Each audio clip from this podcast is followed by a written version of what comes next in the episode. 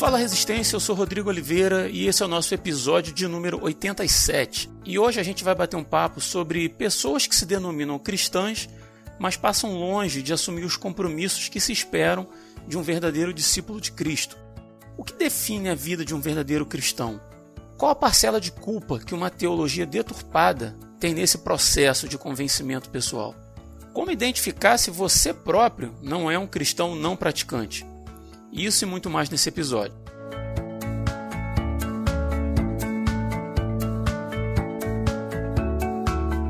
E para bater esse papo, eu recebo aqui hoje meu grande amigo Rodrigo Muniz. Fala aí, meu mano. Fala aí, galera. Estou muito feliz de estar aqui hoje com vocês para poder conversar acerca desse assunto. Pode ser um divisor de águas na vida de muita gente. Talvez você que está ouvindo tenha a sua vida completamente transformada, não sem antes sofrer, né, um impacto, né, uma uma confrontação, que eu creio que esse esse podcast ele será um podcast de confrontação, né?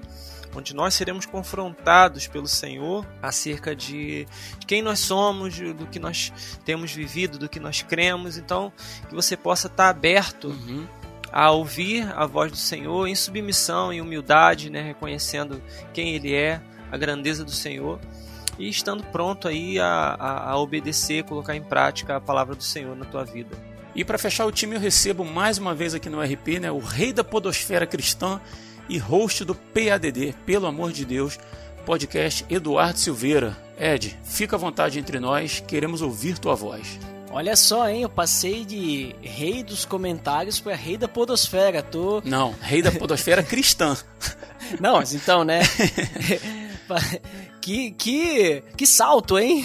É. Eu queria dizer que eu nunca pedi por isso. Rapaz, não tem um episódio nosso que não tem um comentário do Ed The Drummer lá. Eu queria dizer que eu nunca pedi por isso, eu nunca reivindiquei o trono, mas Deus ele concede graça aos humildes, né?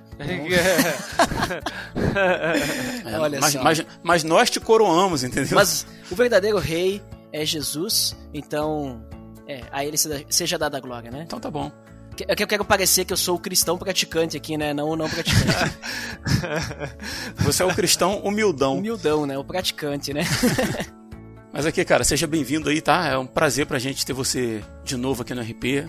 Tenho certeza que vai ser bom. Um privilégio estar aqui. Show de bola. Você, cara, você lembra quantas vezes você participou do RP ou do RP Off? Porque você, você tem essa organização, eu não tenho.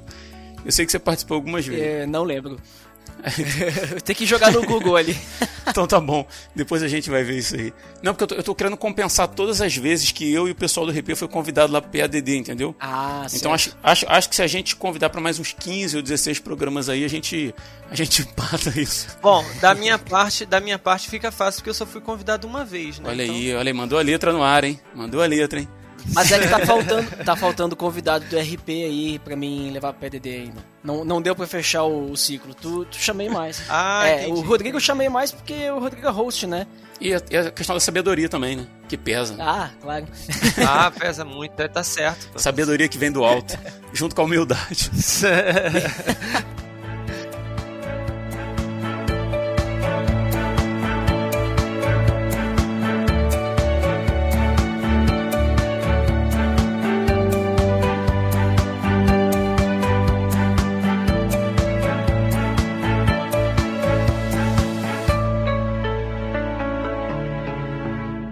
acredito que dentro do meio evangélico, protestante, do meio cristão não católico, vamos dizer assim, quando se fala de um cristão não praticante, normalmente se remete a aquela pessoa que foi batizada na igreja católica lá na infância, né, quando era bebezinho e tal, e que ela não frequenta mais igreja, que ela não tem compromisso com a igreja local, nem nada disso, mas quando é feita uma pesquisa ou uma pergunta nesse sentido, a pessoa responde que ela é católica, né, por uma questão de talvez até de tradição familiar, né? Isso é, é, é muito comum.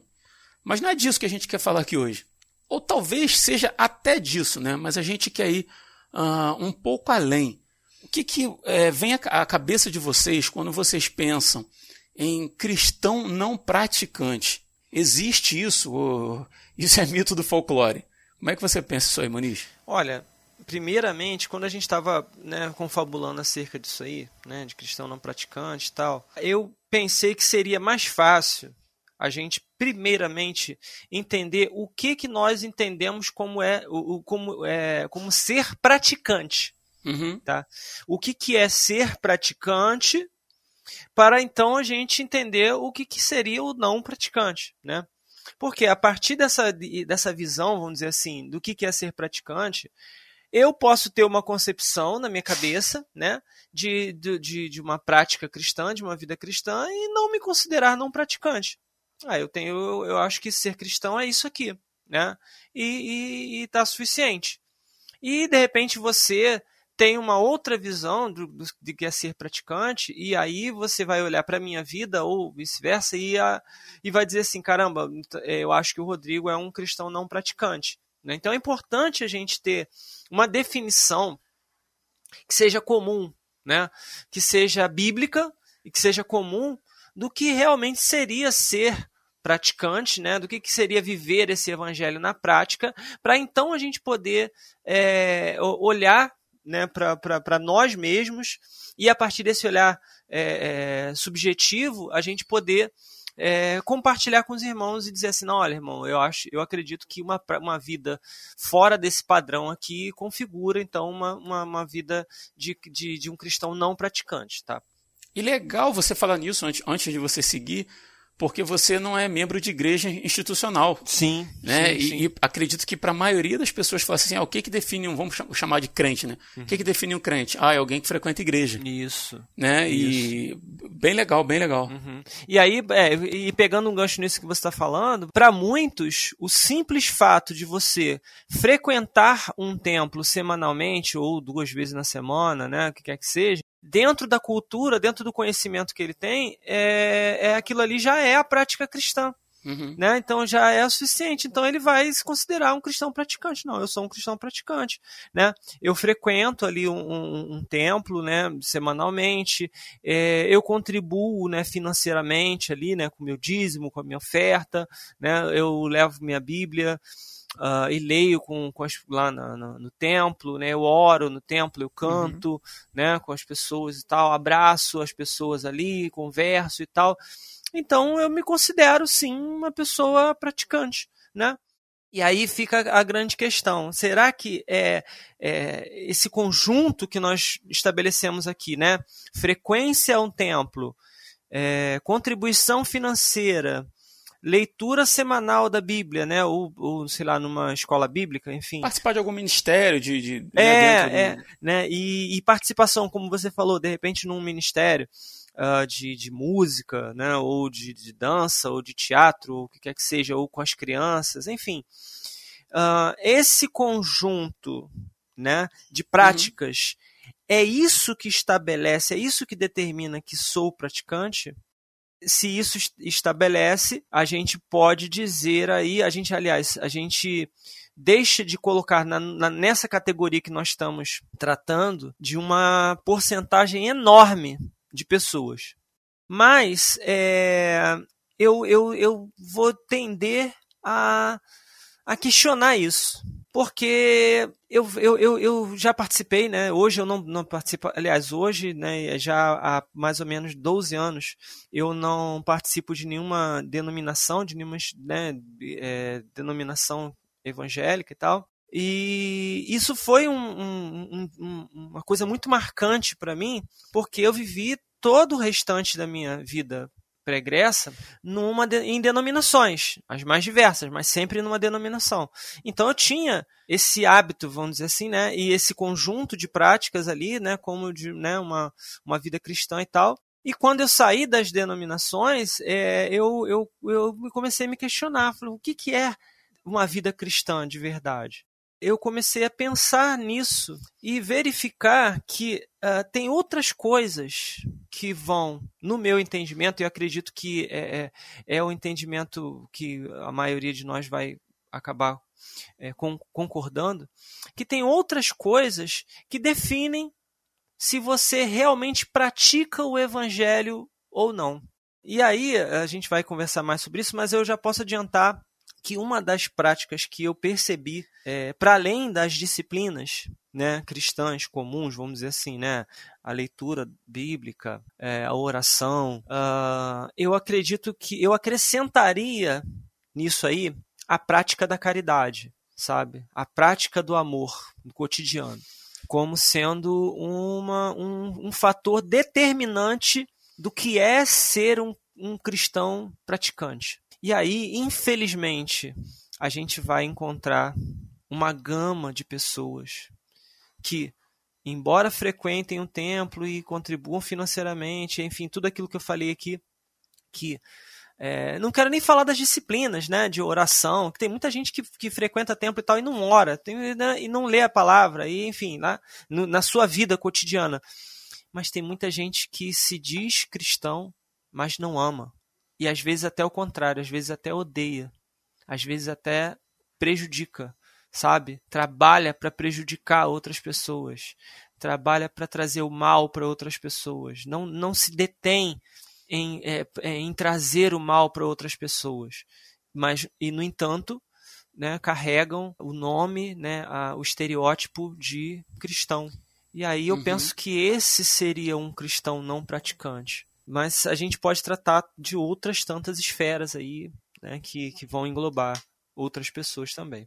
É interessante a gente pensar, cara, que é, eu trouxe a questão do católico não praticante, né? Que é um termo comum.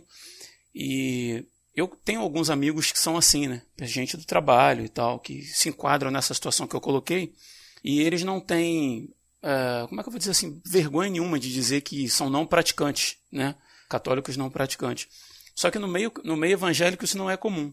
Né? Ah, existem, uma, como você disse, uma, uma gama de pessoas né, que, que agem dessa forma.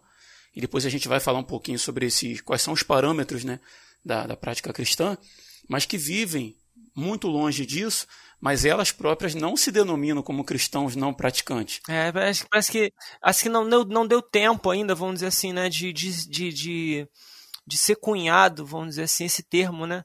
Uhum, porque a uhum. instituição católica, pelo menos aqui no Brasil, ela é centenária, né? Assim, acho que a instituição evangélica, de certa forma, também é, né? Vem desde o século XIX e tal, mas o, o catolicismo está aqui desde, a, desde as caravelas, né? Uhum. É, já deu tempo de cunhar esse termo, né? Então, talvez daqui a algum tempo, né? Daqui a algumas dezenas de anos, talvez a gente já tenha mais mais forte essa essa essa essa nomenclatura, vamos dizer assim. E você, Ed, qual é, como é que você pensa aí, cara, na tua, na tua ótica, né, dentro daquilo que o Muni já, já começou a falar? É, você tem a mesma percepção que ele, e eu já acrescento, assim, na, na tua opinião, quais são os parâmetros que definem o que é uma, uma real prática cristã? Uhum. Cara, assim, ouvindo ali o, o Muniz falando, é, eu concordo, assim, em alguns pontos com ele, né? Não que eu discorde dos outros, os outros eu não discordo, mas ao mesmo tempo eu não diria que eu não ficaria só naquele ponto, sabe? Porque para mim, uhum. é, mas talvez eu possa ser um pouco radical, para mim não existe cristão que não é praticante. Né? O, o, a pessoa. Perfeito, a, entendi, entendi é, o ponto. Entendi. A pessoa ser cristã já tem que ser praticante, porque. Por que, que eu quero dizer com isso, né? O que, que torna uma pessoa cristã? A gente lê que o que a gente precisa é confessar Jesus como Senhor, né, e que ele ressuscitou dentre os mortos. Uhum. Fazendo isso, a gente é salvo. Se a gente é salvo, a gente pode ser considerado um cristão, e no momento que a gente é cristão, a gente tem o Espírito Santo vivendo dentro de nós, né? Nós temos um relacionamento com Deus. Jesus agora ele criou essa conexão novamente, ele rasgou o véu e nós podemos chegar até o Pai sem problema algum. Então, isso já me faz cristão. E no momento que o Espírito Santo está no meu coração, é, a gente não vai ter uma mudança de uma hora para outra, mas já começa uma transformação ali, né? Porque a gente confessou com a nossa boca que Jesus é o que? Senhor. Né? Inicialmente é isso, que ele é Senhor, Perfeito. e a gente crê no Perfeito. nosso coração que Deus o ressuscitou dentre os mortos. Isso está lá em Romanos 10, 9, né? Um versículo acho que bastante conhecido, né? Mas que normalmente o pessoal só fica no João 3,16, né? Que ele enviou o filho para nos salvar e tal, todo aquele que nele crer não pereça, mas só fica no crer, né? Mas a gente precisa confessar que ele é Senhor. Beleza, eu confessei que ele é Senhor. Se eu confesso que ele é meu Senhor, eu tenho que agora ter ele como meu Senhor. E o Senhor, uh, a gente traz toda essa ideia lá de servo e Senhor e tudo mais. Agora eu vou fazer a vontade do Pai, eu vou fazer a vontade de Cristo. E o Espírito Santo vai me conduzir. Então eu não consigo acreditar que uma pessoa que tem o Espírito Santo no coração ela não sinta a necessidade de fazer tudo aquilo que Jesus instruiu. Talvez, né, ela tenha dificuldade. Isso pode acontecer, né? Concordo. Uhum. Eu tenho uma dificuldade, por exemplo, assim, de mudar um vício que eu tenho, né? Eu tenho uma dificuldade de deixar de fazer alguma coisa, eu tenho uma dificuldade de. Ué, ela pode não, ela tem, assim como Isso, nós temos, né? Claro. A gente luta contra sim, o desejo da nossa carne, né? Eu tenho, eu tenho uma dificuldade de perdoar, né? Eu tenho uma dificuldade de amar como Jesus amou. Mas a gente tem que ter noção que o amor de Deus, ele está no nosso coração agora. Então não pode passar batido, que nem o Muniz falou, né, sobre essa questão de amar e tudo mais. Eu concordo com ele nesse ponto, porque é, eu acho impossível uma pessoa que tem o Espírito Santo verdadeiramente no coração, tem o amor de Deus, sabendo que Deus é o amor. Na minha visão, quando eu vejo que Deus é o amor, não existe amor fora de Deus. O amor que existe no mundo sem Deus é um amor diferente, é um amor superficial, né? É um amor egoísta. É, uhum. Eu acho impossível a pessoa ela não sentir nada né? Então, se a pessoa ela não se importa, se ela não sente nada e tudo mais, eu já diria que ela nem cristã é. Só que eu acho difícil também de julgar isso. Perfeito, é, isso. É, eu acho difícil a gente julgar as pessoas também nesse ponto, porque, como eu falei, cada pessoa é diferente, cada pessoa tem suas lutas, suas dificuldades. A gente sabe que no momento que a gente passa por esse processo de conversão, tem todos os outros processos, né, regeneração, justificação e tal, mas tem o processo de santificação, e isso não é num estalar de dedos, é algo que demanda, vamos dizer assim, caminhada, né? É, é necessário a pessoa ser transformada, ela tem que ser moldada. Então não é algo que vai ser da noite para o dia. E para uma pessoa pode ser rápido, para outra pode demorar mais. Né? Só que não pode ser também algo que eternidade, né? Senão, tipo, pô, Deus, o Espírito Santo não está fazendo nada no coração dessa pessoa, o que, que ela está fazendo, né? Mas eu acho difícil a gente julgar alguém, né? Mas ao mesmo tempo, é, se a pessoa não tem nem amor, se a pessoa ela não se importa, se a pessoa, sabe, não tem nada do que a gente vê no Evangelho, eu acho difícil a gente até crer que ela realmente entregou a sua vida, se ela confessou de verdade. E muitas vezes, o que eu sempre falo, né?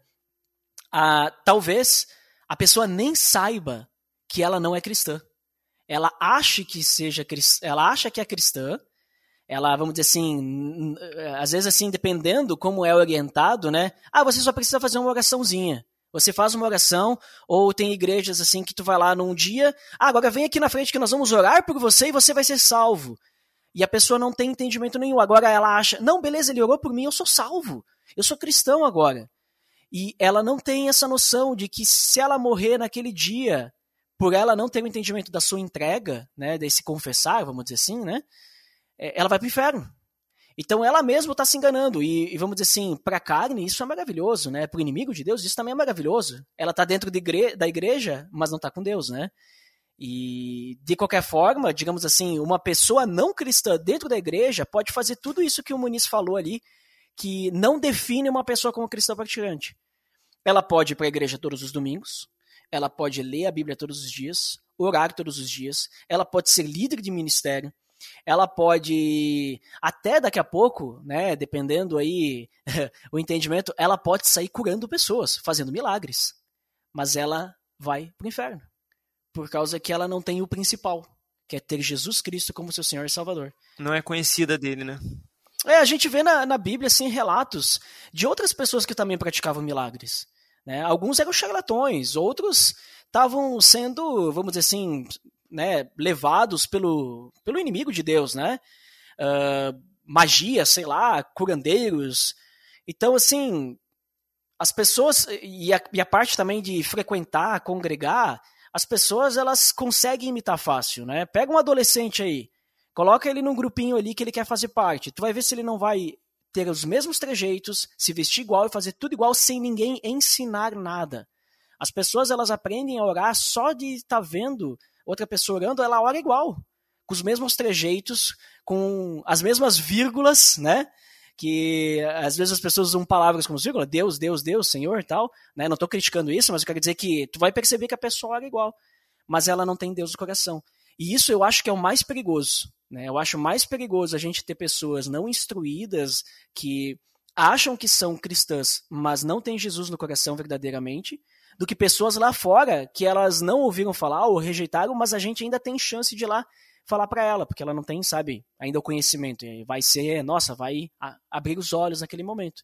Então, é, que nem eu falei, eu concordo, mas é, eu não concordo totalmente, mas também eu não discordo, né? Eu só trago esse, esse, essa visão um pouquinho uh, diferente, com outras palavras, né? O Ed, eu, eu assim, eu tô aqui vibrando porque é, o que você está falando, pelo menos mostra para mim que é, foi o Senhor que, que falou no meu coração o que eu, o que eu estou é, compartilhando, porque exatamente aquilo que você falou foi aquilo que eu coloquei aqui para com, compartilhar com vocês, né? E tem um vídeo que eu assisti no dia que eu estava conversando com o Rodrigo sobre essa pauta, poucos dias antes e depois novamente no mesmo dia eu assisti um vídeo do Ray Comfort, não sei se vocês conhecem, já ouviram falar desse desse irmão. É, que, que o nome do título, o nome do, do vídeo é o maior pecado e evangelismo, né? Esse irmão ele trabalha com o evangelismo bíblico, né? Uh, lá nos Estados Unidos e tal, ele fala sobre o que é realmente evangelizar, né? E qual é o verdadeiro evangelho que você deve é, de que maneira, na verdade, você deve apresentar o verdadeiro evangelho né, para as pessoas. Né? É, primeiro você apresenta a lei, né, os dez mandamentos, e mostra o quanto a pessoa é pecadora, né, o quanto ela está errada, o quanto ela precisa da misericórdia de Deus, né, porque senão não tem sentido, por que eu vou falar de perdão, de salvação, para alguém que não se acha pecador, né, para alguém que não se acha necessitado, vamos dizer assim né? E aí depois você apresenta a graça, né? depois você apresenta a misericórdia do Senhor. Então até tá, o link está aí no, no, no, no, post, né? Da, da... Oh, se me permite, Rodrigo. Uhum. Sim. Link no post! É, isso aí. Chamei aqui para isso, cara. então o link tá aí do vídeo e, e, eu, e eu recomendo você que está ouvindo, assista esse vídeo porque é fantástico, né? Do irmão Ray Comfort. E ele estava falando justamente sobre isso. É, que o evangelho do, do plano maravilhoso de Deus para sua vida é justamente o evangelho que cria esse tipo de fenômeno se é que a gente pode dizer assim, né? Se é que a gente não pode, se, gente, se é que a gente não deva chamar de catástrofe, vamos dizer assim, uhum. dessas pessoas que estão dentro ou é, é, andando próximas a Jesus, né? Como ele falou, comendo na tua mesa, estamos próximos de você, mas ele, que, que ele não conhece, que não conhece o Senhor. Como o Ed falou, né? São pessoas que estão ali muitas vezes se enganando, vivendo dentro de uma de uma de uma comunidade cristã, evangélica ou católica, ou o que quer que seja, mas que na verdade não conhecem o Senhor. Não, não, nunca tiveram um encontro genuíno, o encontro, não um, mas o encontro genuíno e verdadeiro com Cristo, né? Diante da cruz ali, vamos dizer assim, né? Aquele encontro que, que muda a nossa vida, que transforma a nossa vida, que, que gera aquilo que o Ed falou, né? Um comportamento a partir daí característico de alguém que vai praticar uma vida cristã.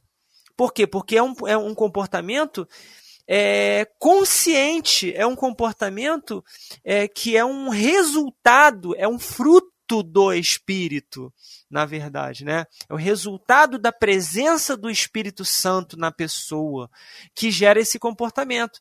Então, é esse, como, eu, como eu, eu, o irmão Comfort chama, né, o, o, evangelho do plano maravilhoso de Deus para sua vida. Ah, vem, é que Deus tem um plano maravilhoso na sua vida, né? Deus vai te abençoar, Deus vai te, te transformar, né? E a gente estava falando sobre o, o, uma, uma mensagem deturpada, né?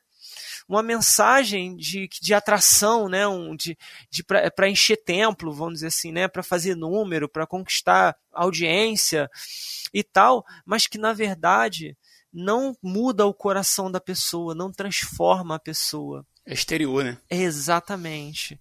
Não é de dentro para fora, né, cara? Exatamente, perfeito. Então, é... e aí fica a pergunta: qual é a imagem de Deus que essa geração tem? Qual é a imagem de Deus que essa pessoa tem?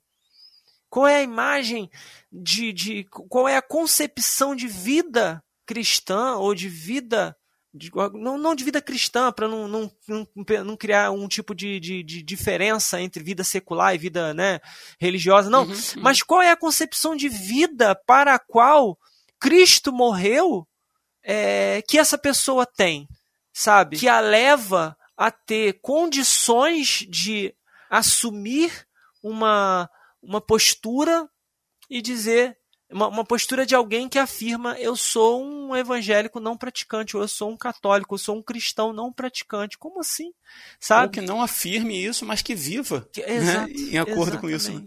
Ou seja, é, é, é, eu, é, a gente pode concluir que é, é, são pessoas que tragaram uma, uma mensagem né, do evangelho que foi diluída. Foi diluída né, foi, foi para facilitar, né, onde muitas vezes você não, não menciona o pecado, não menciona a, a, a condenação eterna, não menciona é, a responsabilidade humana, você não menciona nada disso, e aí a pessoa, ela simplesmente, ah, tá legal. É, é, e aí, por isso, você vai perceber pessoas que muitas vezes, é, é, em alguns casos, eu já já é, vivi isso assim muito próximo de, com pessoas muito próximas casos de pessoas que ora elas estão num templo evangélico ora elas estão numa religião de matriz africana ora elas estão numa religião oriental e assim elas vão transitando porque para elas é, é só mais uma religião é só uma questão cultural vamos dizer assim né é só faz parte da cultura o que, na verdade, o evangelho não é. Né? Essa é a grande verdade. É. O, Ed estava falando aí sobre a questão de, é, do julgamento, né? Que a gente tem que ter cuidado com isso também. Assim, eu achei bem interessante, cara, porque quando a gente fala de vida cristã, a gente fala de obras, a gente fala de, de frutos de vida, né? De coisas que aparecem para fora, né? São exteriores, mas que elas são movidas por aquilo que está acontecendo dentro, né? Como é, só antes de você falar, uhum. porque eu, ele, ele, quando falou isso também me despertou. Ele falou assim: realmente, nós não podemos julgar a pessoa, né? Não podemos a, apontar e dizer ah, X, Y, porque é, a gente tem muita dificuldade, sim, mesmo sendo cristãos, realmente lav, é, lavados e remidos pelo sangue do Senhor, é, renascidos, uhum, né? Uhum. Nascidos de novo e tal. A gente enfrenta muitas dificuldades, né? Para viver as disciplinas cristãs, aquela coisa toda. Não é fácil, vamos dizer assim. A porta é estreita e o caminho é apertado. A gente não dá, a gente não dá bom testemunho 100% do tempo. Exatamente. Nós, o, o, né? É apertado. Então ninguém pode julgar ninguém, mas uhum. nós podemos nos julgar. Essa, essa, esse é o diferencial, né? Ninguém pode julgar ninguém, mas nós podemos e devemos nos julgar nós mesmos. Essa é a grande verdade. É, esse, esse não pode julgar também ele é complexo, porque a palavra fala do julgamento hipócrita, né? Jesus fala sobre isso, né? Não vou lembrar exatamente agora onde está o texto, mas ele fala sobre o julgamento hipócrita. Agora, você julgar no sentido de discernir, eu olho para a sua vida, vejo os frutos que você, como uma árvore, produz, né? os frutos da sua vida. E eu consigo analisar, eu consigo discernir e dizer: o Muniz é um verdadeiro cristão. Só que, às vezes, o Muniz ou qualquer outro é um jovem cristão. Né? A Bíblia diz também que o joio e o trigo, o salvo e o perdido, os que os que estão na caminhada, eles crescem juntos, né? E o crescimento, cara, ele ele demanda aprendizado, ele demanda é, tropeços e uma série de outras coisas, né? O que a gente não deveria fazer, acredito eu, é tipo assim, você tem um irmão lá da sua igreja lá, do seu grupo lá que frequenta com você há tanto tempo, e de repente o cara dá um deslize na vida, seja lá em que área for, e aí a gente vai e taxa o cara como um, um falso cristão, né? Como um, um sei lá. E, e, Sem antes conversar com o cara, exato. né? Sem antes saber o que está passando no coração dele, na mente dele. E aí eu repito, cara, alguém já disse certa vez que a diferença entre o meu pecado e o seu é que o seu já foi revelado e o meu ainda não. É isso aí. Né? Todos nós carregamos essa carga. Então, assim, Claro, a gente analisa, a gente observa, a gente deve sim ter cuidado com aqueles que são mais novos na fé, ou até aqueles, como você acabou de dizer, né, que estão caminhando com a gente junto e que de repente deslizam, tropeçam na caminhada. Né? Isso não, não, não quer dizer que a pessoa seja um, o termo que a gente está usando, né, um cristão não praticante. Né? Agora, quando a pessoa segue um fluxo de vida que tudo que ela produz como fruto, como obra de vida, é, cara, é o contrário daquilo que a gente aprende na palavra, é o contrário do que Jesus ensinou, cara. A gente também, por discernimento, tem fortes indícios de que a gente pode estar caminhando ali com, com joio. Só não é nosso papel ir lá e arrancar o joio. Né? Deixa para que no, no, no, dia da colheita, lá naquele último dia, o Senhor é que, que resolva quem é quem. Tanto que a gente também lê na palavra, eu deixei, acho que eu tinha deixado até separado aqui, Mateus 7, que Jesus dizendo assim, que muito naquele, no último dia, dirão para ele, Senhor, Senhor, não profetizamos em teu nome? Em teu nome não expulsamos demônios e não realizamos muitos milagres? Então Jesus dizendo, eu lhes direi claramente, nunca vos conheci, afastem-se de mim vocês que praticam o mal. Era gente, cara, que estava caminhando junto ali, que estava dentro, que estava próximo, que estava ouvindo, mas as práticas de vida delas eram mais, cara. Entende? Então, assim, eu, eu, sinceramente eu não tenho nem problema com isso, assim, né, com julgamento nesse sentido, né? De discernimento. Senão a gente fica dando morro em ponta de faca, né? Só, só um ponto antes do Ed falar, é que você tocou num ponto assim maravilhoso, que a gente é, levantou isso, que é de, por exemplo, se o indivíduo ele errou, se ele caiu, se ele tal, é, não, não julgar, não taxar o cara de, né, de cara e tal, e é, sem antes dar uma oportunidade para ele. E até em Efésios, no versículo 14 e 15, dá uma pista para a gente. Ele não está falando especificamente sobre isso, mas dá uma pista. Porque ele fala assim: ó, então não seremos mais imaturos como crianças, nem levados de um lado para outro, empurrados por qualquer vento de novos ensinamentos e também não seremos influenciados quando nos tentarem enganar com mentiras astutas. Aí o versículo 15: em vez disso, falaremos a verdade em amor, tornando-nos em todos os aspectos cada vez mais parecidos com Cristo, que é a cabeça.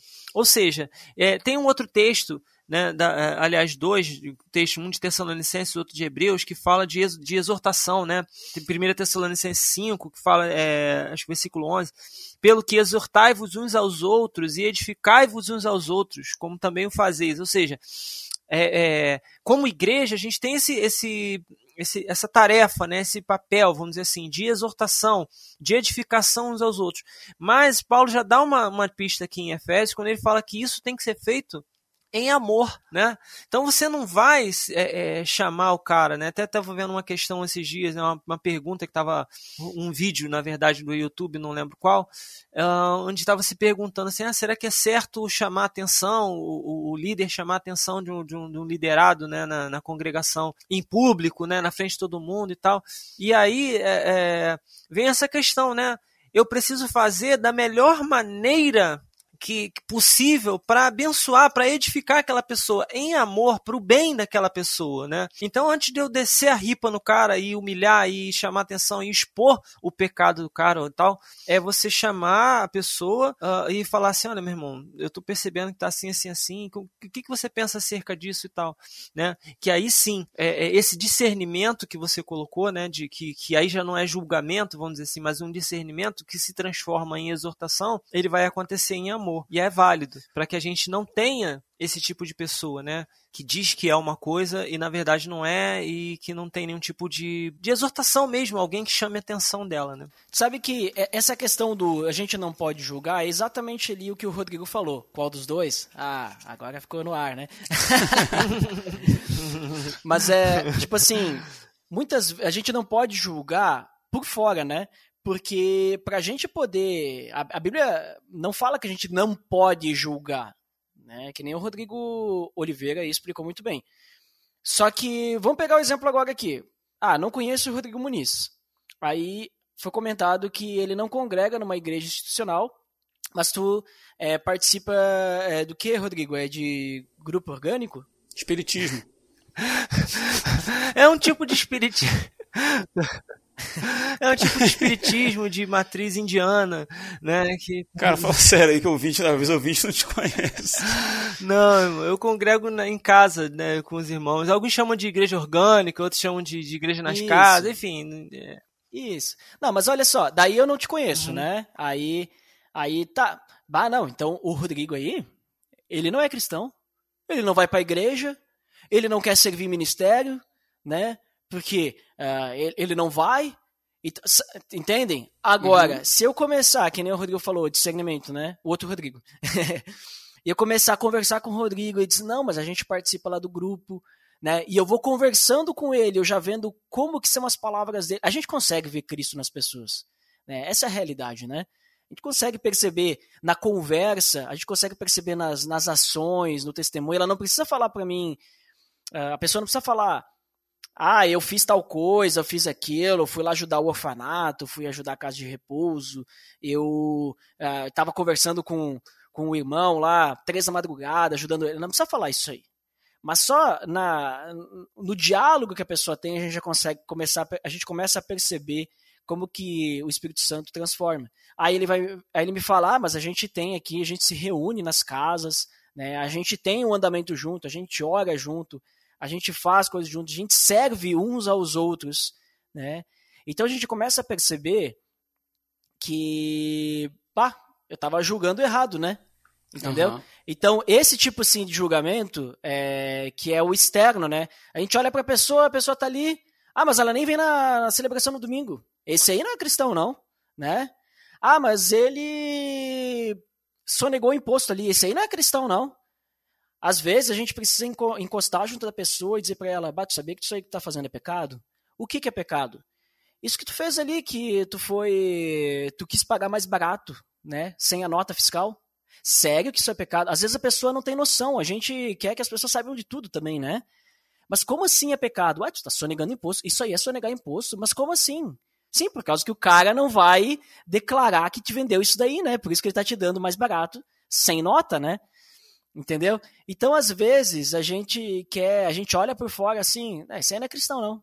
Né? E a gente acaba condenando as pessoas para o inferno, que é esse texto que o Rodrigo falou antes, que é do pecado hipócrita, é quando a gente julga as pessoas condenando elas para o inferno.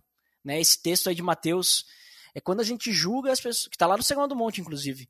A gente julga as pessoas uh, no sentido de dizer assim: esse cara aí ó, tá fazendo tudo errado, então esse aí não é cristão.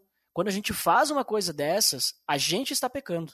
Né? Agora, quando a gente vai, né, e em momento algum é dito que a gente não pode julgar, né? a gente não tem essa responsabilidade. Né? Não estou dizendo nem poder ou não poder, nós temos essa responsabilidade como igreja, e quando eu falo igreja, a gente prezar pelo nosso irmão, né? não igreja institucional, né? igreja de Cristo. A gente tem essa responsabilidade de falar com a pessoa lá, olha, eu vi tu cometendo aquilo, tu sabe que isso é errado, né? Ah, eu sei que é errado. Cara, e por que tu está fazendo? Tu quer alguma ajuda? Tu está precisando de algo? Como é que a gente pode resolver isso? Agora, se a pessoa demonstrar realmente que ela tá nem aí, aí, aí, aí tu tentou ajudar, né? Que é os passos lá de disciplina que Jesus também fala, ah, quando teu irmão te ofender e tal, vai lá e fala com ele. Tá falando de ofensa, mas a gente pode utilizar a mesma ideia, né? E uh, disciplinar alguém e exortar alguém também, né? Para dar ânimo e tal. E eu falo isso, sabe por quê? Deixa eu dar um testemunho pessoal aí para vocês. Eu vou na igreja desde que eu tenho 12 anos. Eu me converti aos 18, 19, né? Aí vocês me perguntam, ah, o que, que tu fez nesses 6, 7 anos que tu foi para a igreja? Eu era o cristão 007, né? Eu ia para a igreja nos finais de semana, durante a semana não vivia nada, né? Na minha visão, o que eu estava fazendo era aquilo mesmo. Porque eu confessei Jesus, né, como meu salvador, e era isso aí, eu creio nele, tá feito. Se eu pecar, eu peço perdão, né? E tá tudo resolvido, porque ele já pagou aquele pecado. Então não importa se eu pecar, se eu não pecar. Percebe a falta né, de Deus no coração? Porque a gente não está nem se importando se vai pecar ou não. E, para vocês terem uma ideia, eu ia nas igre na igreja nos domingos, eu orava, eu era líder de, de, de grupo nos jovens. Eu era líder e nem cristão eu era, de verdade. Eu enganava muito bem. Né? As pessoas elas me olhavam e eu enganava muito bem. Então, se alguém fosse julgar eu ou o Zezinho, iam dizer que o Zezinho não era cristão, iam dizer que eu era. Mas só que eu não era. Né? Então, eu, eu quero dizer isso, tipo, às vezes a gente engana muito bem, sabe? E às vezes a gente uh, vai ter um irmão nosso que está indo para o inferno e a gente fica olhando na superficialidade se ele faz as coisas quando a gente precisa acompanhar ele e olhar o coração. E as pessoas que me acompanhavam naquela época, elas não percebiam isso, né? Até que chegou o momento ali da, vamos dizer assim, da virada de chave, que daí eu, aí que eu percebi, eu percebia aonde que eu estava, né? E o, e o perigo que eu estava correndo. E aí então tudo mudou, né? E aí foi uma transformação enorme. Daí todo mundo percebeu a transformação também, né? Porque mudou muita coisa. E daí também puderam perceber, não, mas espera aí, então antes, né? Mudou a percepção de muita gente assim também, né? E aí eu tive experiência também de acompanhar pessoas, né, que também não eram, vamos dizer assim, cristãs de verdade. E por que, que eu digo isso? Porque hoje elas não estão mais conosco. E o que, que fez elas, vamos dizer assim, saírem? O que fez foi acompanhamento, discipulado, andar junto, ensinar, mostrar o caminho, mostrar a verdade, mostrar o evangelho. Não acusar, sabe? Não dizer você está fazendo isso errado, você não é cristão. Não, não é isso. Mas é apontar para Cristo uma hora, né? Quando a gente fica apontando para Cristo, mostrando, mostrando, dizendo, olha, é, tu está passando por essas dificuldades, porque tu tem que entregar para Deus, né? Tu tem que orar, tu tem que, vamos dizer assim, deixar o Espírito. Chega uma hora que essa necessidade de ter o compromisso com Deus é tão grande que a pessoa abandona, porque ela está carregando um fardo tão grande que a única forma dela se desfazer desse fardo é ou abandonar ou dar para Jesus. E aí, se ela dá para Jesus, aí acontece o que aconteceu comigo que eu tô aqui com vocês hoje. Agora, quando ela não dá para Jesus o fardo, ela larga o fardo de lado e abandona. Porque ela acha que o, o fardo da religião é muito pesado, né? Mas porque ela está vivendo uma religião, né? Esse, esse é, um, é um problemaço, assim, das pessoas que vivem a religião cristã, né? Entre aspas, uh, sem praticar ela, né? Porque eles tentam praticar, mas não conseguem porque é muito pesado. Só que o fardo de Jesus é leve, né?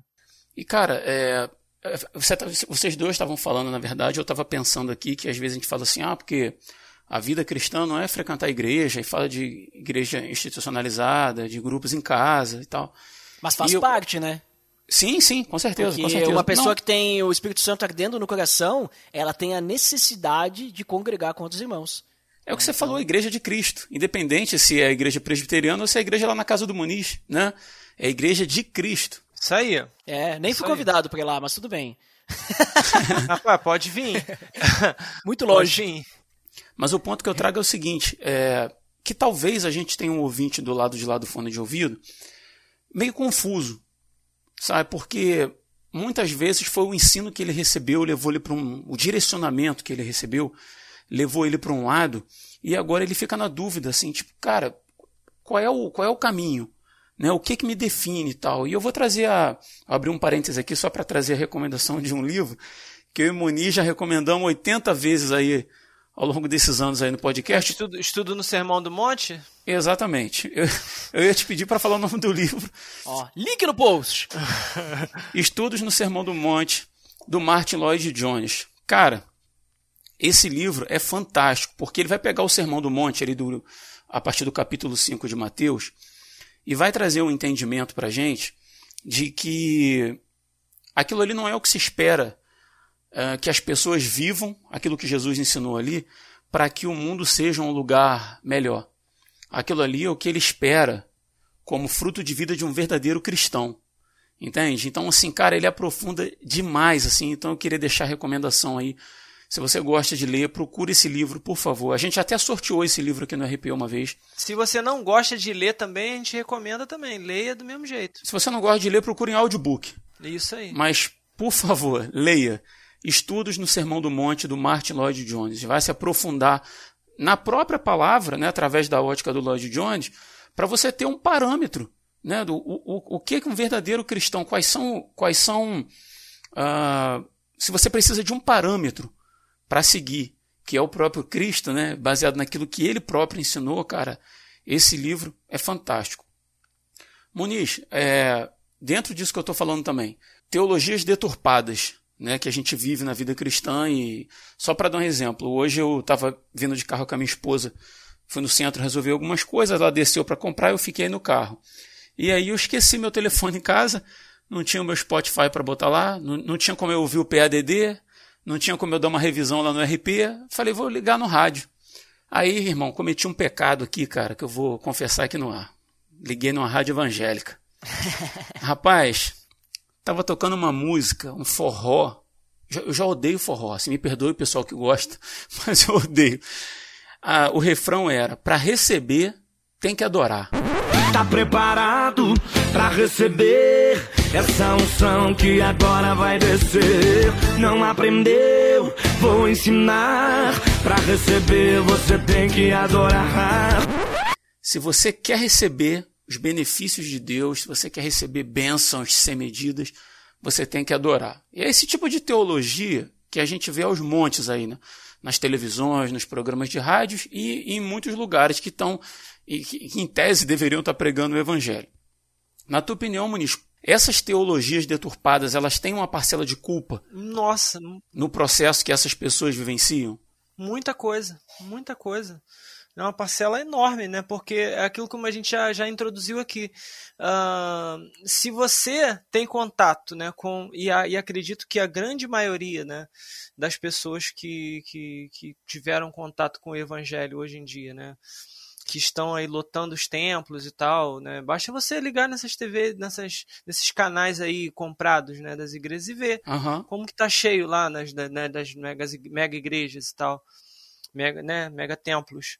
Uh, essa, a maioria dessas pessoas elas tiveram contato com essa teologia, ou teologia da prosperidade, ou da confissão positiva, e, e, e aí você sabe, é, é, o, como a gente falou aqui, o verdadeiro evangelho, né, que vem através da cruz, que vem através do arrependimento, confissão de pecado, né, e, e a, a salvação pela graça ali mediante a fé e tal, cara esse evangelho ele ele tá, esse, as pessoas não tiveram contato com esse com essa, com essa verdade. Então é, é, você com certeza sabe é, é, o fato dessas pessoas e se você que está me ouvindo hoje né como você é, o Rodrigo acabou de falar agora há pouco você está confuso caramba mas poxa eu aprendi assim mas eu entendi assim se você está vivo ainda há esperança, sabe? Nada está perdido ainda, né? Ah, tipo, não tem mais jeito. Não, tem jeito sim. Você pegar sua Bíblia, dobrar seu joelho, e aí onde você está na sua casa e, e, e pedir ao Senhor, Senhor, tem misericórdia de mim, fala comigo, me mostra, sabe? Você está ouvindo o, o, podcast através da internet, então você tem acesso à internet, né? É, a, a menos que você tenha recebido esse áudio de alguém, enfim e está ouvindo por um outro meio, mas provavelmente você tem acesso à internet, então você tem a oportunidade de conhecer um, o, o, evangelho de verdade, sabe? Uma palavra genuína, a palavra que realmente é, é, vai te levar para o céu. E mais do que isso, é, é porque tem pessoas que estão interessadas só no céu, não em Cristo, né? Mesmo que Jesus não tivesse no céu, ela quer ir para o céu, né? Mas existe um evangelho que vai te reconciliar com Deus. E isso é o mais importante, sabe? O mais importante é a sua reconciliação com Deus. E, é, e voltando àquilo que o Ed falou lá no início. Se você foi reconciliado com Deus, não há possibilidade de você ser um cristão não praticante.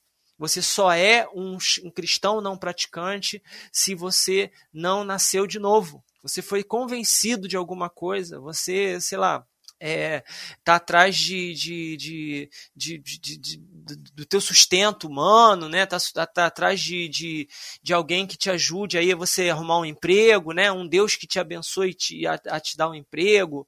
Uh, ou que te dê um casamento, ou que te dê uma casa própria, ou que tire você de uma situação difícil, que te cure. Mas o Senhor Jesus não morreu na cruz para nada disso. Ele morreu na cruz para te reconciliar com o Pai. E isso, independente de se você vai ter uma casa para você morar, se você vai ter comida para você comer, se você vai ter roupa para você vestir, ou se você vai ter é, saúde no teu corpo, independente de qualquer coisa, sabe? Porque o, o presente que ele garantiu para nós é vida eterna, sabe? Então, tudo o que vai além disso, né, que te prometeram, ah, não, vem e pare de sofrer, né, venha e, e seja abençoado, Deus tem um plano maravilhoso para tua vida, Deus vai te dar um casamento, Deus vai fazer de você algo, alguém é, cabeça e não cauda e tal, não sei o que, cara, foge disso, sai dela, né, povo meu, né? Foge desse negócio, sabe? Porque isso com certeza, com certeza, Rodrigo, se não o maior, um dos maiores motivos de haver essa massa de pessoas por aí que carregam uma Bíblia debaixo do braço, que, que, que vestem roupa de crente, mas que estão dando mau testemunho em todas as esferas. Cara, eu estava ouvindo o pastor Zé Bruno da Casa da Rocha uh, pregando e ele trouxe uma ilustração que eu achei interessante. É, ele propôs como se fosse Deus dando dois caminhos para o homem, né? É, você continua me seguindo, continua me servindo, continua sendo meu filho e com todas as dificuldades da vida, né? Ou então eu resolvo hoje todos os seus problemas e você pode parar de me seguir. Eu não tenho mais relação com você e você não tem mais relação comigo. A gente se afasta, cada um para o seu caminho. Mas eu te livro de todos os seus problemas. Imagina a dificuldade que você tem na vida, seja financeira, uh, emocional, emprego, qualquer coisa. Você vai passar a sua existência aqui sem ter problema nenhum na sua vida, mas sem que eu esteja presente na sua vida. É, e aí, o que você escolheria? E a gente está falando de cristãos, né? Se a maioria dos cristãos não escolheria a segunda, a segunda hipótese, porque, cara, tem muita gente seguindo a Deus simplesmente para resolver seus problemas aqui na terra. É, é, o que você falou. O, o sacrifício de Cristo na cruz, ele é muito, muito, mas muito maior do que a casa que você mora ou a comida que você tem na dispensa, como você falou. Né? A, a obra de Cristo é muito superior a isso tudo. Então, assim, se, se eu estou servindo a Deus, eu estou, como diz a música né, que eu falei, então não sei nem quem canta, graças a Deus, uhum. se quer receber, para receber tem que adorar, então, assim, eu só estou buscando a Deus para resolver meus problemas. Né? E, e, é, e, é, muito triste isso, cara. Você falou assim: tem gente que se Jesus não tivesse no céu, não estava nem aí, porque o problema dele é se salvar e resolver o problema dele. É estar tá no céu. Não ia fazer diferença nenhuma. É, cara, é muito, muito triste isso, cara. E você, Ed, como é que você vê essa questão da, da, da teologia deturpada? É, é, assim me parece, né, que a gente vai chegar à conclusão de que ela tem uma parcela de culpa, mas eu queria acrescentar um pouquinho mais. Será que o evangelho deturpado que oferece uh, aquilo que Deus não tem compromisso de dar ou fazer, também não encontra corações gananciosos de outro lado, que estão buscando a Deus por aquilo que ele pode fazer e não por aquilo que ele é? Fala, diz para mim como é que você enxerga essas, essas duas situações. Tu vê, né? Aquele exemplo que eu dei, é, eu tive vários, vários casos assim de acompanhar pessoas durante um ano, um ano e meio, dois, né? Teve até casos que acompanhei mais tempo e a pessoa abandonar, né? A gente sabe, né? A gente percebe que a pessoa não foi, mas a gente continua tentando por amor à pessoa. Porque a gente acredita que, sei lá, não é o momento dela e em algum momento vai cair a ficha se a gente continuar falando a mesma coisa, sabe? Mas um desses casos é, foi, foi bem isso. Né? A, pessoa, é, a pessoa, na realidade, estava buscando a Deus porque ela queria uh, resolver o problema da sua de saúde. Né? Era um casal, na verdade, né? O, o homem queria resolver o problema de saúde e a mulher queria resolver o problema financeiro. Só que o evangelho que a gente apresentou não era esse, né? Desde o início. Só que, sei lá, acho que tem essa fama, né, de que Deus vai resolver todos os problemas, que eu acho que eles foram persistindo e a gente se aproveitou disso, né? Uh, se aproveitamos no sentido, quem sabe a gente, né, consegue mostrar a verdade para eles, eles percebam o que realmente importa, né? Mas infelizmente no final, sabe, não, não deu certo, né? Não deu certo porque eles só estavam procurando isso, eles estavam cegos, né, para qualquer outra coisa e tudo que eles queriam é resolver o problema deles. Então, no fim, eles abandonaram. Não, não vamos dizer assim, não resolveu o problema deles, então Deus não serve para eles, né? Ainda mais quando a gente vai continua dizendo, olha, Deus não vai resolver isso aí para ti, né? O que ele quer de ti não é não é que tu, sei lá, né? A gente não, não tem as respostas às vezes do que acontece, de por que acontecem as coisas. Mas No momento que a gente fica falando a coisa certa, as pessoas não se mantêm. O problema é que, beleza, na igreja que eu congrego, creio que aqui vocês também congregam e as comunidades de vocês, a gente tem uma teologia saudável. Né? A gente fala o evangelho verdadeiro. Então essas pessoas caíram no meu colo, caíram no colo de vocês, sei lá, né, se já tiveram essas experiências. E essas pessoas, ou elas são salvas, ou elas vão embora, né? E elas não vivem uma mentira. O problema é que nem todas as igrejas, né, vamos chamar de igrejas, que a gente tem no mundo, não digo no nosso, nosso país apenas, mas no mundo, uh, tem isso, né? Então algumas realmente querem levar para um outro caminho, que nem foi citado a teologia da prosperidade, por exemplo. Tem a teologia do coaching também, né, que o que importa é você estar bem, vai. Então da nossa quanto? É, confie em você mesmo. Deus vai te uhum. salvar. Deus vai, vai curar você. Né? Você merece mais. Você não é cauda, você é cabeça. Né? Você tem que ser o dono da empresa. Né? Você tem que, sei lá, né? Então confie em si mesmo, que Deus vai te ajudar. Isso aqui. Esse tipo de discurso não é um discurso que aponta para a cruz, né? não é um discurso que aponta para aquilo que é a realidade do evangelho, porque viver o evangelho requer renúncia. A gente tem que renunciar às nossas vontades, à nossa velha vida. Tem que renunciar. Tome sua cruz e me siga, disse Jesus, né? Isso. Não dá para ser discípulo dele sem fazer isso. Exato. Então, digamos assim, quando a pessoa está no lugar que o evangelho verdadeiro é pregado, ela não vai conseguir viver a religiosidade. É, por isso que a gente tem, é, com todo respeito aos católicos, mas a gente tem muito católico não praticante. Né? Porque eles fazem parte da comunidade católica, né? ou seja, eles são membros, é que nem tu ser membro de um clube que tu não frequenta todo final de semana. Né? Eles são membros, mas eles não praticam, eles não vivem aquilo. De vez em quando eles vão lá, é, participam da comunhão, depois desaparecem um tempo, sabe? É, lembrando que você, para se tornar participante de uma, de uma igreja católica, basta você se batizar quando criança, né? Você já, já, já é membrado ali automaticamente, né? Então... Exatamente. A não ser que você queira casar, daí você precisa passar pela Eucaristia e Cristo. Ah, também, sim. Né? sim Aí é, sim, só sim. tem alguns passos a mais, né? Mas se não, cara, é que nem participar de um clube. Igreja cristã não é clube. Né? A gente não quer pagantes ali que não frequentam. A gente quer pessoas ali juntas, servindo, amando uns aos outros, servindo a comunidade, né? Porque esse é o objetivo, né? Então, quando a pessoa está no lugar que o verdadeiro evangelho não é pregado, a pessoa vive uma religiosidade. Só que normalmente a religiosidade que é imposta lá é uma religiosidade leve. Que é uma religiosidade que diz assim, ó, você tem que uh, entregar isso para você ganhar aquilo. Então é, um, é uma troca, é um comércio. Né? Não necessariamente precisa ser dinheiro, né? mas existem promessas ali. Agora, quando a gente pega o verdadeiro evangelho, se a pessoa tentar viver o verdadeiro evangelho de uma forma religiosa, ele vai ser muito pesado. Né? Por que, que eu digo isso? Porque a gente só consegue viver o que Cristo tem para nós com Cristo. Não tem como tu viver, né? Cristo é aquele que disse que a gente tem que amar o inimigo. A gente tem dificuldade de amar aqueles que a gente gosta, às vezes. A pessoa discute com a gente e a gente, sei lá, fica duas, três semanas sem se falar. Imagina amar o inimigo, né? Imagina amar aquele que cortou a gente no trânsito e a gente depois orar por ele. Ah, o cara tá, tá deve estar tá desatento, tá nervoso, né? Quem, quem que já fez isso? Né? Então, esse, quem, quem proporciona isso é Cristo, só Cristo. Né? Muito bom, cara. É, a gente, quando fala de cristão não praticante, e esse foi um ponto que a gente anotou até para conversar aqui hoje na nossa pauta, que é a questão da semente, né? Está registrado lá em Lucas 8.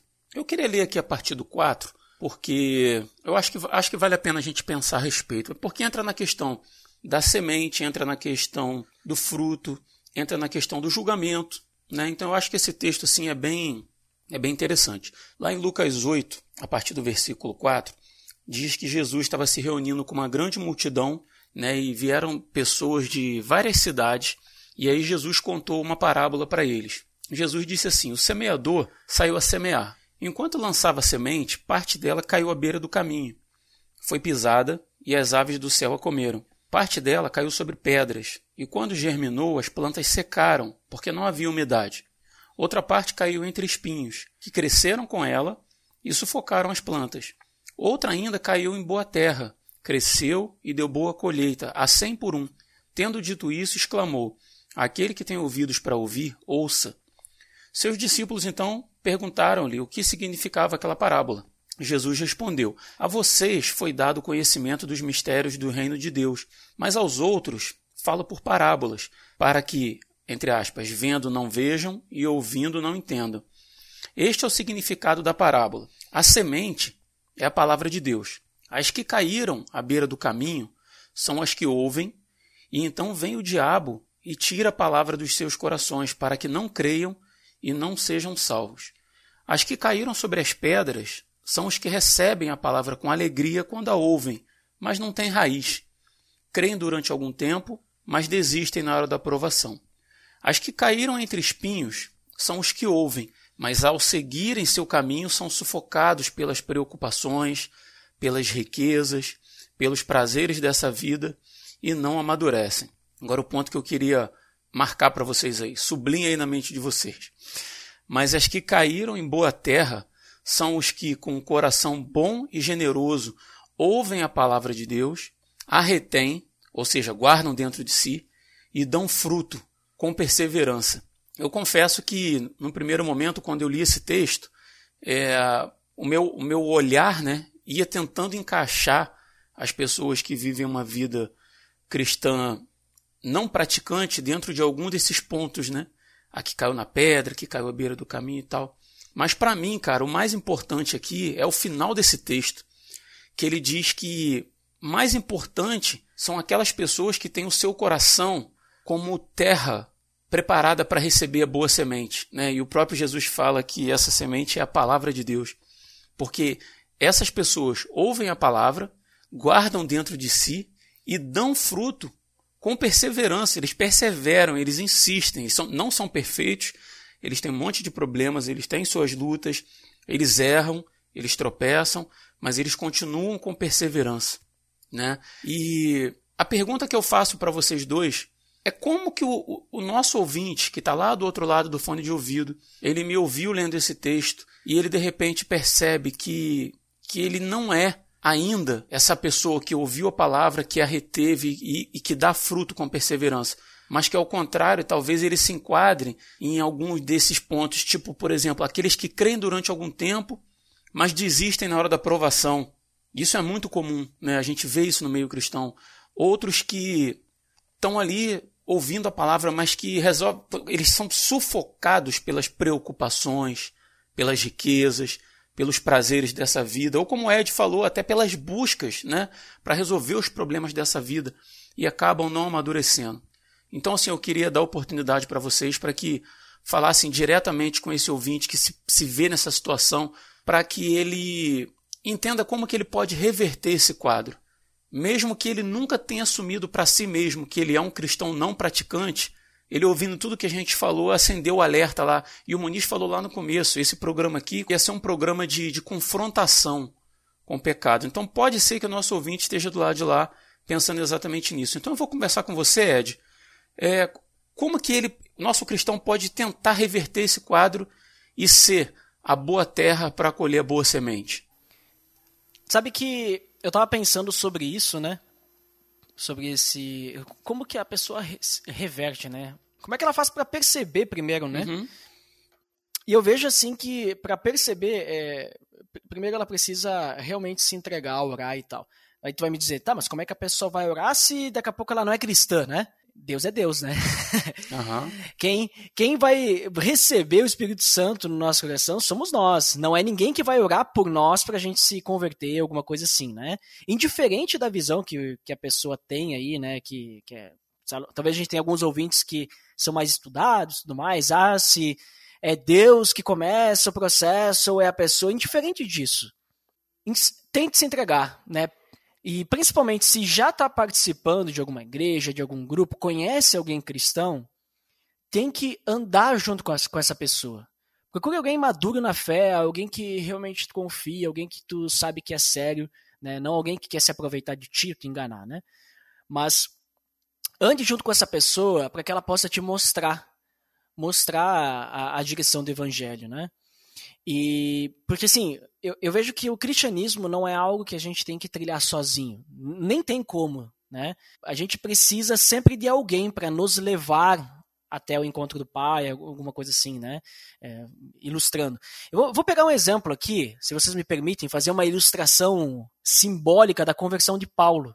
Porque o texto da conversão de Paulo não está falando sobre isso, mas eu quero me aproveitar disso, né? Só para tentar trazer aí um, um, entendimento, né? Diz assim, lá em Atos 9, né, a partir do versículo 8, diz que Saulo levantou-se do chão e, abrindo os olhos, não conseguia ver nada. E eles o levaram pela mão até Damasco. Por três dias ele esteve cego, não comeu nem bebeu. Né? Cego fisicamente, de verdade, né? A gente conhece a história de, de Saulo, ou melhor, depois ele passa a ser conhecido como Paulo para facilitar, né? E ele era alguém que perseguia os cristãos. Então, era alguém extremamente religioso, né? Alguém que se tu olhasse, tu diria, esse cara vai para o céu. Mas com o sacrifício de Cristo, na cruz, a gente percebe que ele teria ido para o inferno. Né? Por mais que ele fosse alguém extremamente zeloso pela lei, extremamente piedoso, ele não tinha um relacionamento direto com Deus como nós temos com Jesus Cristo. Então, continuando, em Damasco havia um discípulo chamado Ananias, o Senhor o chamou numa visão. Ananias, eis-me aqui, Senhor, respondeu ele. O Senhor lhe disse: Vá à casa de Judas, na rua chamada Direita, e pergunte por um, um homem de Tarso chamado Saulo. Ele está orando. Numa visão, vi um homem chamado Ananias chegar e impor-lhe as mãos para que voltasse a ver. Respondeu Ananias: Senhor, tenho ouvido muita coisa a respeito desse homem, de todo o mal que ele tem feito aos teus santos em Jerusalém. Em Jerusalém. Ele chegou aqui com autorização dos chefes dos sacerdotes para prender todos os que invocam o teu nome. Mas o Senhor disse a Ananias: Vá, este homem é meu instrumento escolhido para levar o meu nome perante os gentios e seus reis, e perante o povo de Israel. Mostrarei a ele o quanto deve sofrer pelo meu nome. Então Ananias foi, entrou na casa, impôs as mãos sobre Saulo e disse: Irmão Saulo, o Senhor Jesus, que lhe apareceu no caminho por onde você vinha, enviou-me para que você volte a ver e seja cheio do Espírito Santo. Imediatamente algo como escamas caiu dos olhos de Saulo e ele passou a ver novamente. Levantando-se, foi batizado e, depois de comer, recuperou as forças. Saulo passou vários dias com os discípulos em Damasco. Então percebe assim que Deus escolheu Saulo para levar o evangelho dele adiante, chamou ele, iniciou todo o processo, né? Só que Deus poderia, sei lá, ter cegado Saulo, depois ter curado Saulo, dito, ó, é aqui e tal. Deus podia ter feito tudo ele. Mas não. Ele pegou um cara qualquer, vamos chamar de qualquer, né? não, não menosprezando Ananias, mas pegou um cara qualquer que estava lá e disse: Ananias, é tu. Eu preciso que tu vá lá, né? E ajude, ajude Saulo.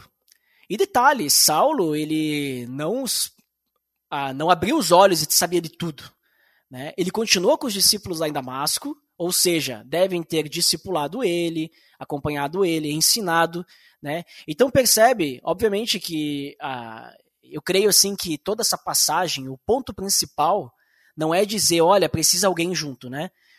Mas olha que interessante como que Deus uh, usa outras pessoas. Então a gente não vai chegar até Deus sozinho. Pode acontecer alguma ocasião, já ouvi relatos de pessoas que estavam lendo a Bíblia sozinhas e entenderam a verdade e se converteram e tudo mais. Pode? Pode. Né? Não vamos eliminar essa possibilidade. Uhum, uhum. Vai limitar Deus, né? É, não vamos limitar. Mas eu, que, eu quero dizer assim que é muito mais fácil você ter alguém que já conhece o caminho te mostrar o caminho. Né, do que tu ficar tentando achar o caminho, entrando em ruas sem saída e uhum. voltando, uhum. e depois entra aqui numa rua errada, aí tem que voltar de novo porque tu fez todo um caminho errado, e aí depois vai de novo. Não, é mais fácil tu pedir informação, né? ou pedir para alguém que já conhece e tu seguir essa pessoa. Então, uma grande dica que eu dou é essa. Né? Olhando assim para Paulo, sabendo que alguém teve que ir lá impor as mãos sobre ele, né, para que ele pudesse ver, ou seja, né, tipo simbolicamente falando, alguém tem que vir até nós e nos mostrar, né, o evangelho, ajudar com que a gente cegos por causa do pecado possamos ver agora a luz de Cristo. Né? Então, busque alguém, busque alguém que tu conhece, que seja maduro na fé, e se tu já for cristão uh, e digamos assim, talvez tu tá com dúvida, buscar alguém para te acompanhar não vai fazer mal, vai só ajudar. Então, só tem vantagens nisso.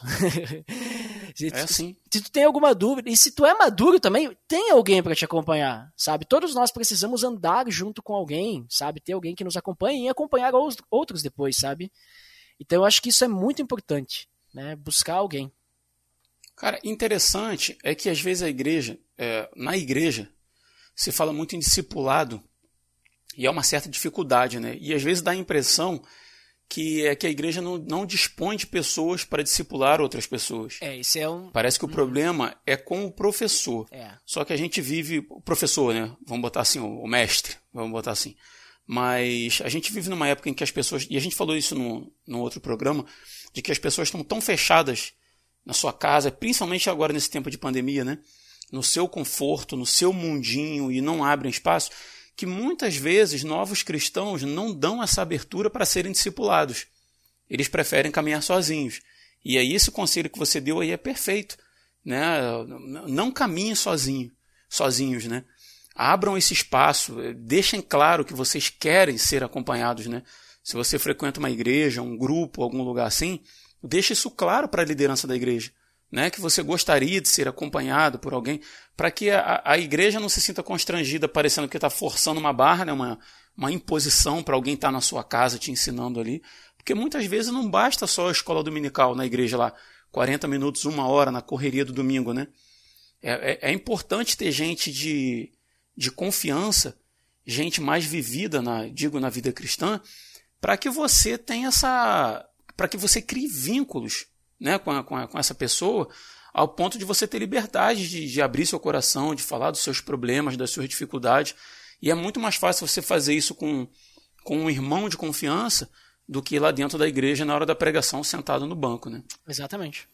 E você, Muniz, qual é o recado que você tem para deixar aí com o nosso ouvinte, caso ele esteja se identificando dentro desse quadro que, que a gente veio falando ao longo desse programa? Como ele faz para reverter esse quadro, na tua opinião? É interessante, já que você mencionou esse texto, é, é entender o seguinte: se você lê com calma, né, sem, sem pressa, esse texto, você vai perceber algumas coisas bem interessantes quando está falando sobre os tipos de solo. Uhum. Tá? Ele está falando uma coisa aqui. Uh, aquele que a, a, a, semente caiu à beira do caminho, né? É, se as aves não viessem e comessem a, a, a semente, em algum momento essa semente ia brotar, ia germinar, ia brotar. É, é, ela só não germinou, ela só não brotou porque as, as, aves vieram e comeram. A outra, também ele fala, as caíram entre as pedras e começaram a crescer. Então também era uma, uma terra produtiva, no entanto, faltou umidade. Faltou humildade. É. Se a gente pensar na humildade aí, como sendo, uh, vamos dizer assim, comunhão com Deus ali, ou com o Espírito Santo, ou o que quer que seja, é, mas o que não diz que a, a, o solo era ruim, tá? Não diz que o solo era ruim. É, o outro, a semente caíram entre espinhos que cresceram com ela e sufocaram os brotos. Também, a terra era boa. Tanto que cresceu não só a semente, mas cresceram os espinhos também. Espinho também cresce em terra boa, né? E o solo fértil, ah, o que, o que dá, o que, o que causa uma confusão é a palavra fértil aí, né? Solo fértil. Mas eu estava vendo num, num, num, site, num, num site aqui é, na internet que o link tá onde, Ed? Link no post! Isso! O link tá aqui no, no, no, no, no post aqui abaixo. Na descrição do episódio. Isso. É, que fala sobre o que, que é um solo fértil. Aí ele está falando, tem uma, uma, uma, parte aqui que que é bem interessante, porque ele explica o que é um solo fértil e tal. Aí ele fala assim: ó, quais são as características de um solo fértil? Em geral, um solo fértil é um solo com grande capacidade de fornecer nutrientes para as plantas nas proporções adequadas para o seu crescimento, desenvolvimento e produtividade.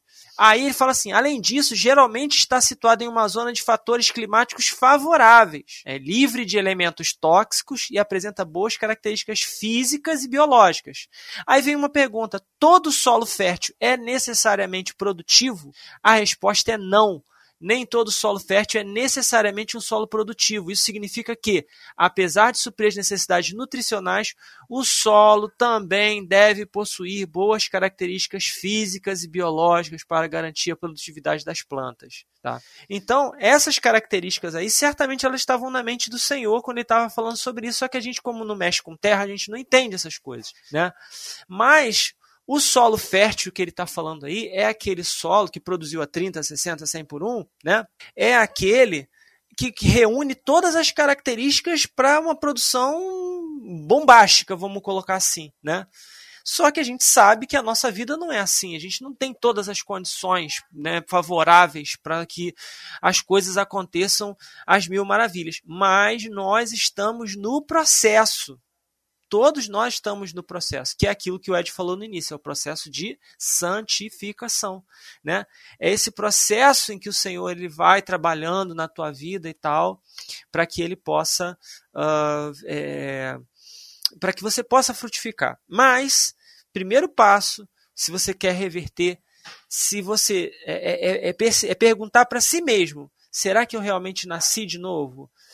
Faz um inventário da tua própria vida, faz uma pergunta para você mesmo, se é, é, baseado naquilo que a gente está falando.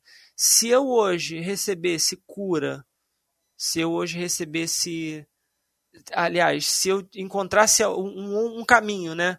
que me desse cura, ou que me desse dinheiro, ou que me desse uma, uma casa legal, né, uma condição legal, um casamento, sei lá, ou todas as que, que suprisse todas as minhas necessidades.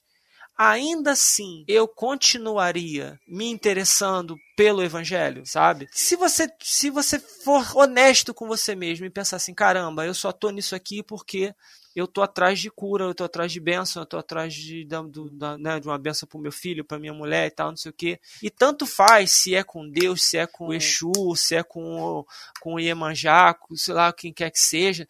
Tanto faz com quem vai me dar, o importante é que eu receba. Então eu digo para você, primeira coisa, você precisa nascer de novo. Tá? Você precisa conhecer Jesus, entender a mensagem do Evangelho e nascer de novo né? Entender, conhecer a palavra e assim é, receber o Senhor como teu Salvador, receber Jesus como teu Senhor e Salvador. Pronto.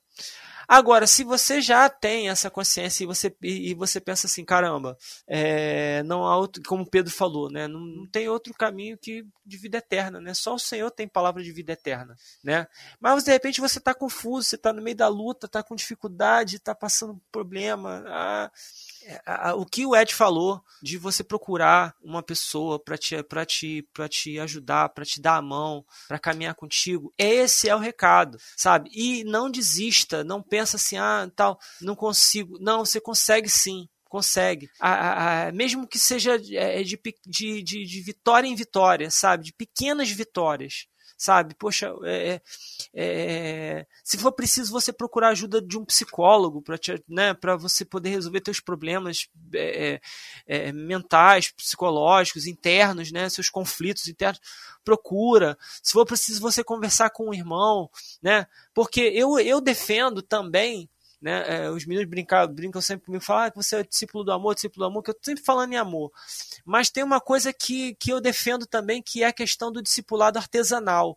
Eu acredito no discipulado artesanal. Você falou sobre discipulado, Rodrigo, né? Que hoje em dia realmente está muito difícil. Até para você falar de Jesus mesmo, tá muito uhum. complicado, uhum. porque ou você, quando você fala de Jesus, ou as pessoas pensam que você está falando desse Jesus da teologia da prosperidade, aí, do não sei o que, não sei o que, da confissão positiva, ou pensam que você está indo para coisa de política e que não tem nada a ver. Mas quando você vai falar da cruz, mental, então é complicado. E a gente está vivendo de um, num tempo de isolacionismo muito grande. Realmente, a gente está se isolando, a gente está se afastando né, uns dos outros engraçado que ao mesmo tempo que a gente se aproxima pela internet, né, a gente, a gente tem redes de amigos com centenas de amigos, ao mesmo tempo a gente está muito distante. Eu estava conversando com alguém esses dias que você ligar para alguém e falar com uma pessoa no telefone hoje em dia é algo raríssimo raríssimo, raríssimo. Você quase não fala com ninguém no telefone. É muito difícil, né? Muito, você, a, gente, a maioria das pessoas já se comunicam pelo WhatsApp, por mensagem, Sim. ou quando muito por, por, por um Messenger ou direct do, do, do Instagram, enfim. Então, é, é, é, eu defendo o discipulado artesanal, que é aquilo, que é você é, é um, um para um, sabe? Um para um. Você é, encontra alguém, um irmão mais maduro, seja um irmão mais velho, se você é homem, procura um irmão mais velho da congregação. Se você é mulher, procura uma irmã mais velha da congregação, mais antiga, mais experiente, mais vivida dentro do evangelho. Não é, mais, não é só de tempo de carreira, não. Tipo assim, ah, o irmão tem 50 anos, porque o irmão pode ter 50 anos e ser um bebê espiritual. Isso é, não significa exatamente. nada significa Exatamente. nada. Mas você procura uma pessoa que seja experimentada mesmo, que sabe o que, que é sofrer, passar pelas lutas, pelas dores, né? Que já entendeu o caminho da oração, o caminho da, do, do, da, do jejum, da, da renúncia ali, né? Do, do, do nascer de novo. Procura esse irmão, essa irmã. E, e sabe, e, e, e começa a aprender com ele, a, a, a viver, a vida cristã, procura absorver o que, que essa pessoa está vivendo, copia o que, que essa pessoa faz, né? E nós, como, como irmãos mais maduros, que, que já estamos um tempo mais de experiência, a gente precisa também ter esse olhar sobre os mais novos, né? De um para um, de pegar um irmão e ir lá e, e falar assim, olha, irmão, eu vou, ser, vou ser o seu canga, né? Vou te, vou te ajudar, a gente vai caminhar junto, a gente vai crescer, você vai crescer e tal. Tá difícil acontecer isso? Demais. Mas ainda existe possibilidade. E você pode, você vai crescer, sabe? Você vai. E vai vencendo e procura compreender o que, que é realmente o Evangelho e a vida cristã. E eu tenho certeza que, sabe, com, que, que com certeza. É, se você está ouvindo esse podcast hoje, é, é, foi o Senhor que te direcionou, foi que o Senhor que te incomodou para que você ouvisse e tenha certeza que algo especial, né? Algo especial Deus tem para sua vida? Não, não é isso, né? Que eu falei no início. Mas eu te, pode ter certeza que algo o Senhor fará no teu coração se você deixar Ele entrar. Né? Ele está batendo a porta, ele quer entrar, ele quer ceiar contigo, né? E é isso que vai acontecer, no nome de Jesus. Amém, cara. Amém. De tudo que você falou aí, o que fica, a mensagem que fica é: para receber tem que adorar. Entendeu, Como diz, a... Como diz a canção, né? Entendeu tudão, entendeu tudo. tá sabendo legal, né? Como Verdade. o outro. There's no combination of words I could put on the back of a postcard. No song that I could sing, but I can try for your heart. Our dreams, and they are made out of real things, like a shoebox of photographs with sepia tone loving. E a gente vai caminhando aí para o final de mais um episódio do Resistência Podcast. Vou deixar o espaço aqui aberto para os meninos aí. Vou começar com você, Ed, que é nosso nosso convidado aí mais um episódio, cara. Deixar o espaço aberto para você se quiser fazer alguma recomendação e para fazer o merchan aí do teu podcast, né? Porque acho praticamente impossível que quem está ouvindo a gente aí não te conheça, mas vai que chegou alguém novo aí dessa vez, né? Justamente nesse episódio do, do Resistência Podcast. Fala pessoal aí. Então, primeiramente, muito obrigado pelo convite. Sempre um prazer participar de outros podcasts, né? Eu gosto bastante dessa interação, principalmente pelo fato de que eu não tenho que editar depois. Então, isso... Ainda. É. eu, quando acabasse a gravação que eu ia te pedir isso, mas tá bom. Não, não, não, não. não, É, o podcast dos outros é os outros aí, ó. Só... Fala, assim, então, fala assim, então pode tirar minha voz aí. tô, tô saindo. É, Miserável. Mas é sempre um privilégio, assim. Eu gosto bastante de estar participando aí de podcast, né? Eu respiro podcast, eu escuto podcast o dia inteiro. Principalmente quando a gente traz assuntos edificantes, né? Eu acho que. Eu acho não, eu tenho certeza que a gente está aqui para servir, para edificar, para glorificar a Deus, né? E glorificar a Deus, adorar a Deus, quando a gente edifica uns aos outros, a gente está fazendo isso. Então já fica aí a dica aí né? Para você ser um cristão praticante, né? Glorifica a Deus em tudo que você faz, né? Colossenses 3:23 aí, qualquer coisa que você fizer, faça para Deus e busque glorificar a ele. E deixando aí o o lugar aí onde o pessoal pode me encontrar, estou lá no peloamordedeus.org.br. Temos o podcast lá, o PADD. E a gente fala aí sobre assuntos parecidos aí com resistência. Né? Então também estamos falando sobre vida cristã sem religiosidade. Seus imitadores. Ah, e se você está escutando, pelo amor de Deus, você também é a resistência. Olha só. Mas fica a dica aí pra vocês chegarem lá. O link deve estar no post, né? Deve não, está. Olha ali, ó, Link link, no no post.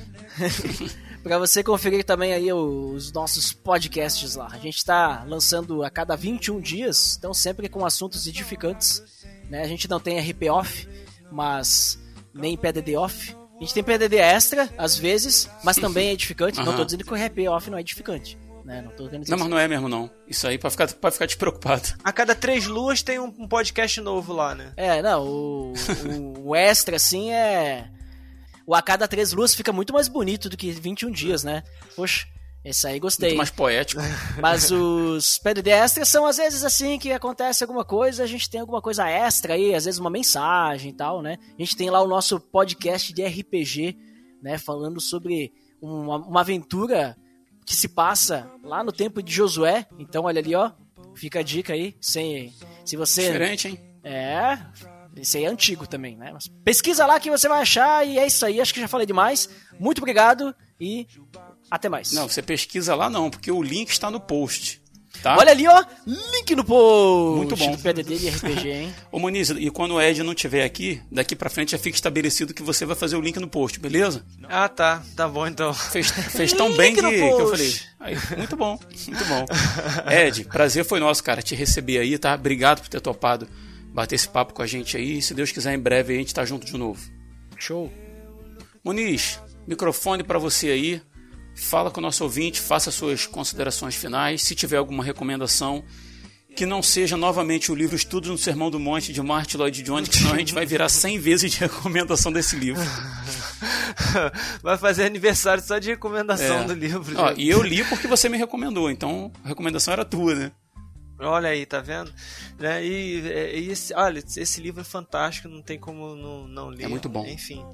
É, eu queria, na verdade, aproveitar então a oportunidade para comentar com vocês que, assim, eu tenho ah, lido ultimamente ah, uma, um, um material. Né? Não tem nada a ver, nada, nada a ver com o que a gente está falando aqui, mas eu queria aprove- aproveitar a oportunidade que é sobre design inteligente, né?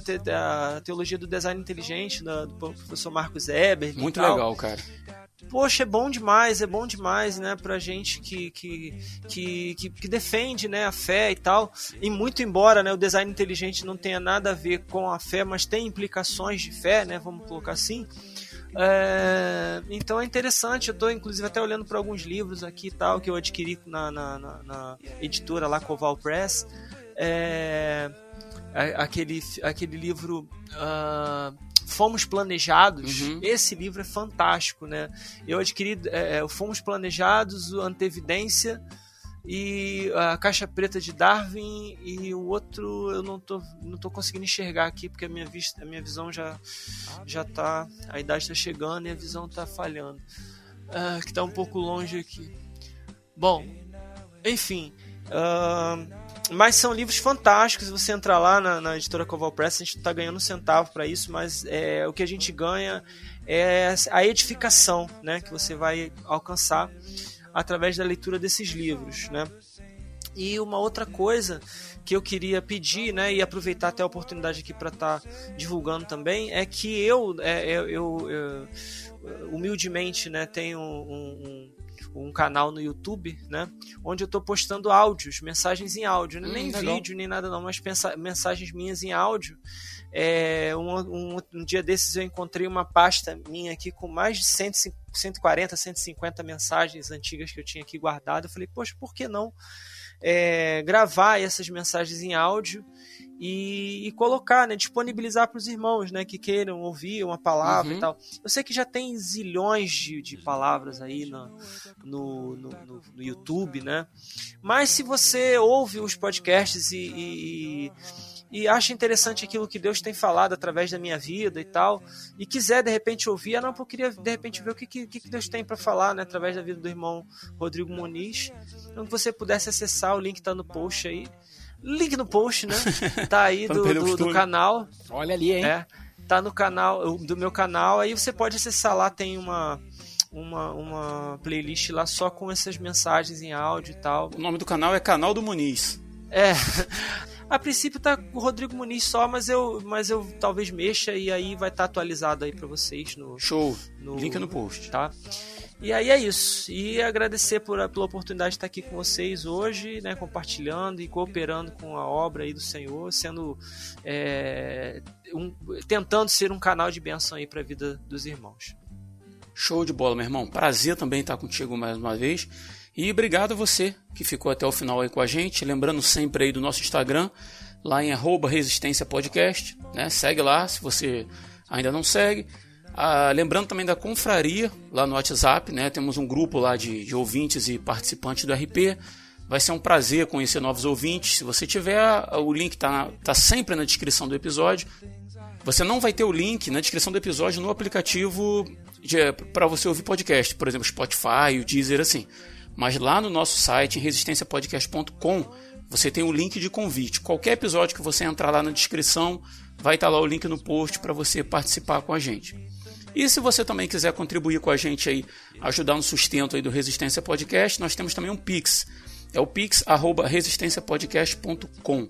pix@resistenciapodcast.com. Todo o valor que a gente tem recebido é revertido para manutenção do podcast, tá bom? Já fica aqui também meu muito obrigado a você aí que mês a mês vem contribuindo com esse projeto, tá bom? Ajuda a gente compartilhando e divulgando o Resistência Podcast.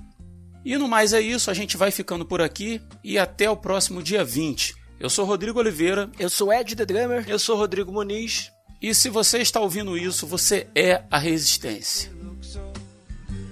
So